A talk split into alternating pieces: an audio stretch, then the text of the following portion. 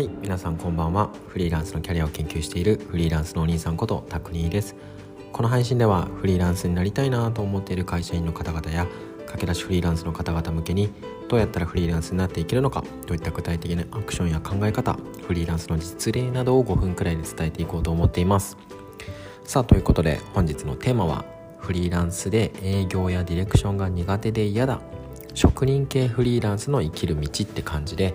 えー、今日はお話しするんですが、えー、今回はこの配信を聞いてくださっている方からの質問に答える回にしたいなと思っています、えー、今回質問としていただいたのは web デザイナーさんからの質問でフリーランスで web デザイナーとして安定的に生きていくためには、えデザイナーからステップアップしてディレクションをやったり自分で仕事を取ってこれるようにならなきゃいけないでしょうかといった質問でした。まあ、それを受けてウェブデザイナーや、えー、ライターさんエンジニアさんのような職人系の仕事をしているフリーランスの方は、えー、果たして本当にディレクションや営業をしなければいけないのかした方がいいのかといったテーマでお話してみたいなと思います。さてさてさて、えー、皆さんはフリーランスでしょうか？会社員の方でしょうか、え皆さんはどんな仕事をされてますか？営業だったり企画だったりエンジニアだったりデザイナーだったりライターさんだったり、えどんな仕事をしているでしょうか。今回のお話は特にエンジニアさんとかデザイナーさんとかライターさんのような、職人系フリーランスの方々に役に立つようなお話ではあるかなと思うんですが、まあ、フリーランスだろうが会社員だろうが、え、どんな職種だろうがキャリアを考える選択肢として、ま、知っておくといいかなと思えることをお伝えしたいなと思います。さてまずは、えー、ここで職人系フリーランスがどんな人たちを指しているのか改めてこう定義をですね整理した方がいいかなと思ってます。僕が指している職人系フリーランスっていうのは、えー、持っている技術とかスキルで何かしらの成果物を生み出し、えー、その成果物を対価としてお金を稼いでいる人たちのことを言います、まあ、もっと分かりやすく具体的に言ってしまうとエンジニアさんとかデザイナーさんライターさんあとは動画クリエイターさんとかイラストレーターさんとかこんな感じの仕事をしていてかつ、えー、その自分のスキルや技術を発揮することがとにかく楽しくてしょうがない人たちそんな人たちを職人系フリーランスと定義したいなと思います。例えば、えー、動画編集動画クリエイターさんなんですがただ動画クリエイターじゃなくて、えー、そのスキルや技術動画編集する技術を発揮することがとにかく楽しいそんな人ですね。あとはイラストレーターとして絵を描くことはできるけどその仕事をすることはそこまで楽しいものじゃなくて、まあ、絵描けるからやってるんだよねみたいな人は職人系フリーランスとはここでは呼びません。イラストレーターさんだったらもう他の仕事はどうでもいいってなるぐらいとにかくイラストを描くことが好きだしできればイラストを描くことに時間を使っていたい。そんな人たちを職人系フリーランスとして呼んでいきましょう。さあ職人系フリーランスの定義が分かったところでですねまずは世の中的によく言われているこのエンジニアさんデザイナーさんライターさんのような方々のおすすめキャリアみたいなものを紹介をまずしてみたいと思います。例えば皆さんがライターさんだとしましょう、えー、ライターさんって基本的には1記事いくらとか1文字いくらっていった世界で仕事をしてるんですね。で仕事内容としては当然ですけれども、え記事を書くことがライターさんのお仕事です。そして記事を書くことだけを仕事にしていたら、え、1記事いくら1文字いくらっていう世界からもちろん抜け出すことはないですね。働いた分だけお金が入ってくるし働かなかったらお金は入らない、え、もちろん1記事いくら1文字いくらの値段はまあ、レベルが上がれば上げる上がるほど上げていくことができると思うんですけど、まあ、言うてもあの月収の天井ってそこまで大きくはないですよね。なので具体的には例えばですけど駆け出しライターさんは1文字 ,1 文字 0. 何円とかで受けてたりするらしいんですけど例えば僕の知り合いのライターさんだと1文字5円とかで受けたりしますこれ結構高めの単価らしいです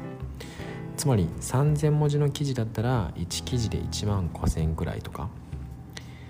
なので1ヶ月毎日1記事ずつ30記事書いたら1万 5000×30 で月収45万くらい。もし毎日2記事ずつだったら1ヶ月60記事で月収90万円くらい、まあ、こんな感じですね、まあ、結構高いですねこの月収ね。でただ話を戻すと、まあ、そこのね、月収の大きさの問題というよりはやっぱり1ヶ月で60記事ってなかなか依頼されるの難しいと思うんですね。1ヶ月60記事。なので世の中的によく言われてるのは例えば自分で企業に営業して、ま、ライティングの案件を取れるようになりましょうとかライティングではなくディレクターになって複数人のライターさんを取りまとめる人になりましょうのようなアドバイスがあったりします。で自分で案件を取ってこれるようになってさらに自分でディレクションをするようになったら、えー、先ほどの金額よりさらに稼げる。なので天井がもっともっと上になるよっていうのがよく言われてるアドバイスなんですね。だからずっと1記事いくら1文字いくらって形で自分がライティングを受けようのではなく人に任せてディレクションしたり仕組み化したり営業して自分が直接案件取れるようになりましょう。それがライターさんの生きる道です。みたいなアドバイスが世の中的には多いんですね。さあこれを聞いて皆さんどう思いますか？やっぱり大好きなライティングとかプログラミングとかデザインを少し諦めて営業したりとかディレクションをしたりしなきゃいけないのかな？そう思いましたか？せっかくスキルもついてきたけどやっぱりこのままじゃダメなのかなって思いました？やっぱり営業できるようにならんといけないかなって感じですかね。でここで僕の考えなんですけどやっぱり職人系フリーランスの方々って必ずしもディレクションや営業を無理にしなくてもいいと思うんですね。だってせっかく書くことが好きだったりプログラミングが好きだったりデザインが好きなのであればそこに向き合う時間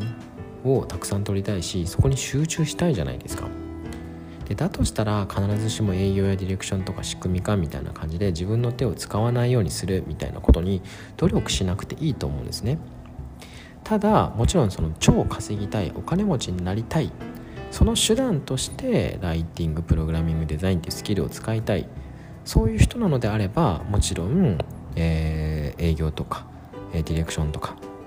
で多くのライターさんを抱えて多くのデザイナーさんを抱えてみたいな感じでやればいいと思うんですけれどもえー、超稼ぎたいお金持ちになりたいっていうわけじゃないのであればこの職人系フリーランスの方々は職人系フリーランスならではのハッピーな道があると思うんですね。でここでやっと結論なんですけどじゃあどうしたらこの職人系フリーランスが安定的なキャリアを歩めるのかなんですけれども大きく2つでそれは、えー、1つはスキルをめっちゃ磨き続けることそして2つ目仕事を持ってきてくれる信頼できる仲間を複数見つけることこの2つが安定的なキャリアを歩む方法だと思っています。あなたがもし職人系フリーランスなのであればとにかくスキルは磨いてこの分野ならこの人だよねって言われるくらいクオリティを上げましょう。どんどんレベルアップしましょう。ただそれだけだと安定的に仕事は入ってきません。あなたのことは誰も知らないしあなたのレベルが高いことを知ってる人はいません。もしくはすごく少ないと思います。でここでさらにですねあなたの代わりにあなたの良さを語ってくれて営業してくれなんならディレクションをしてくれるそんな仲間ビジネスパートナーを見つけましょう。でできればそれを複数人見つけましょう。あなたの魅力を理解してくれてあなたができないことを補ってくれるそんなビジネスパートナーが複数人いれば安定しているんじゃないでしょうか。さらに自分は好きなことに集中できるんですね。ライターさんだったら大好きな書くことに集中できるしデザイナーさんだったら大好きなデザインに、え集中できるんです。この状態が金銭的にも精神的にもすごく安定だと思うんですね。なのでってことでちょっと結論なんですがあなたがもし職人系フリーランスなのであればえー、つまりですねスキルを持っていて、えー、そのスキルを発揮することがとにかく楽しい。でディレクションとか営業はちょっと嫌だなやってみたけど苦手だなってそんなことを思っている人なのであれば営業やディレクションをしなきゃいけないなんてわけじゃありません。でお金持ちになりたいとかってそういうわけじゃなければわざわざそっちを選ばなくていいと思います。幸せにデザインとかライティングとかプログラミングとかをしていきたいのであれば、えー、自分のスキルをしっかり磨き続けて一方で信頼できる仲間をビジネスパートナーが複数いれば安定的に仕事を持ってきてくれるし自分がやりたくないことをやってくれているしっていう感じで、えー、安定的にフリーランスとして生きていくことができるのかなと思っています。はいということで本日はフリーランスで営業やディレクションが苦手で嫌だえー、そんな職人系フリーランスの生きる道というテーマでお話してみました。少しでも参考になると嬉しいです。聞いてくださりありがとうございました。それでは自分で生き方を選択する良い一日をお過ごしください。